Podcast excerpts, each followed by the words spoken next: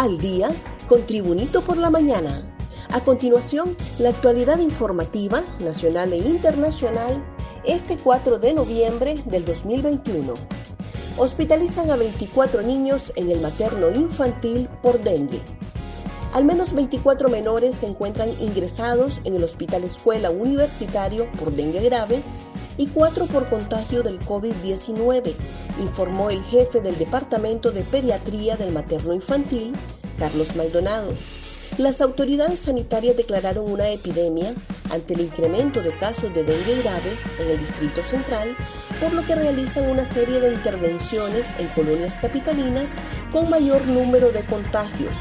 Maldonado hizo un llamado a los padres de familia a estar pendientes de la salud de sus hijos para que al primer síntoma los lleven a un hospital e invitó a eliminar todos los criaderos del zancudo transmisor del dengue. La ATIC captura al capitán Santos Orellana. La Agencia Técnica de Investigación Criminal, ATIC, capturó este jueves al capitán Santos Orellana en el Aeropuerto Internacional Toncontín de la capital, señalado de lavado de activos. Durante la captura, Orellana llevaba en brazos a una menor de edad y estaba acompañado de su esposa, Jennifer Bonilla, quien es parte de su defensa, así como de su suegra. El momento en que era requerido por los agentes de la ATIC fue transmitido por el mismo Orellana en sus redes sociales. Cabe mencionar que el capitán Orellana se postula como candidato presidencial de forma independiente. Según el comunicado del Ministerio Público, al capitán Orellana se le hicieron investigaciones iniciadas años atrás con un testigo protegido del sector de Luz Laguna en Gracias a Dios. De acuerdo al testigo en mención, el ex capitán realizaba operativos en la zona y al encontrar dinero o droga no la declaraba en su totalidad, quedándose con parte de lo incautado y las armas decomisadas eran llevadas a un grupo delictivo de la Ceiba denominado CIPE. Hoy emiten resolución a sujeto por golpiza contra esposa. La titular del juzgado de letras de lo penal de la sección judicial de San Pedro Sula en Cortés desarrolló la audiencia inicial en la causa contra un sujeto que le asestó una golpiza a su compañera de hogar en un vehículo en la vía pública. Sin embargo, se convocó para hoy a las partes procesales a las 9 de la mañana para dar a conocer la resolución en la causa que se le sigue a Melquis Joel Zúñiga Ucles, acusado de los delitos de maltrato familiar agravado, violencia contra la mujer y lesiones en perjuicio de Nancy Martínez y un menor. Más noticias nacionales con Tribunito por la Mañana. Cuádruple colisión deja una mujer fallecida en Comayagüela.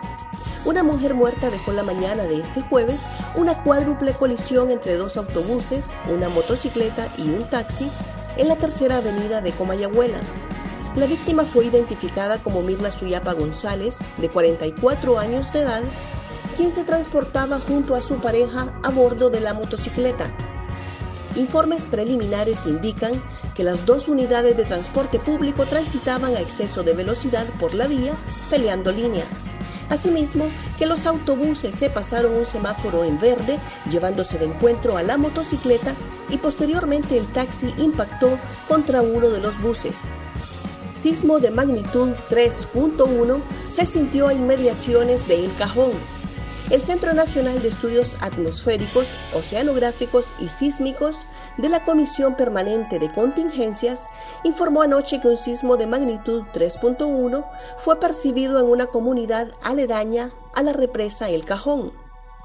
Senaos reportó de forma preliminar que a las 8 y 50 de la noche aproximadamente se presentó el sismo de 3.1 de magnitud el epicentro fue en la comunidad de Territos, a inmediaciones de la central hidroeléctrica Francisco Morazán, conocida como El Cajón, informó la institución en sus redes sociales.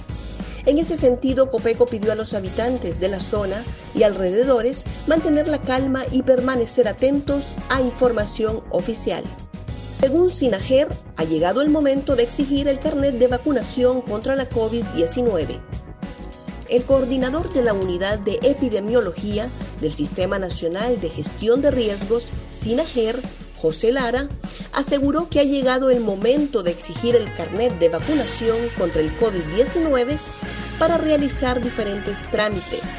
La Secretaría de Salud iniciará mañana el vacunatón 2 con brigadas inmunizando a las personas en Francisco Morazán, Comayagua, La Paz, Choluteca, Valle, Olancho y El Paraíso. Se priorizará a los que no han recibido ninguna dosis. Fantasma de tormentas aún asusta a afectados.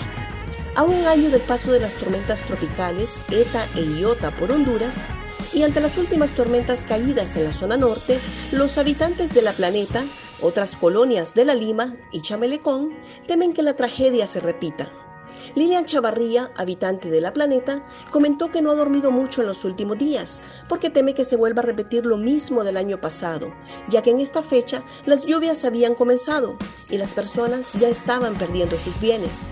Ana Rodríguez, otra vecina, contó que recibieron ayuda por parte del gobierno con los kits que incluían camas y estufa, entre otras cosas, además de 8.000 empiras. Pero la zona no es segura y temen perder nuevamente lo poco con lo que los han apoyado. Gracias por tu atención. Tribunito por la Mañana te invita a estar atento a su próximo boletín informativo.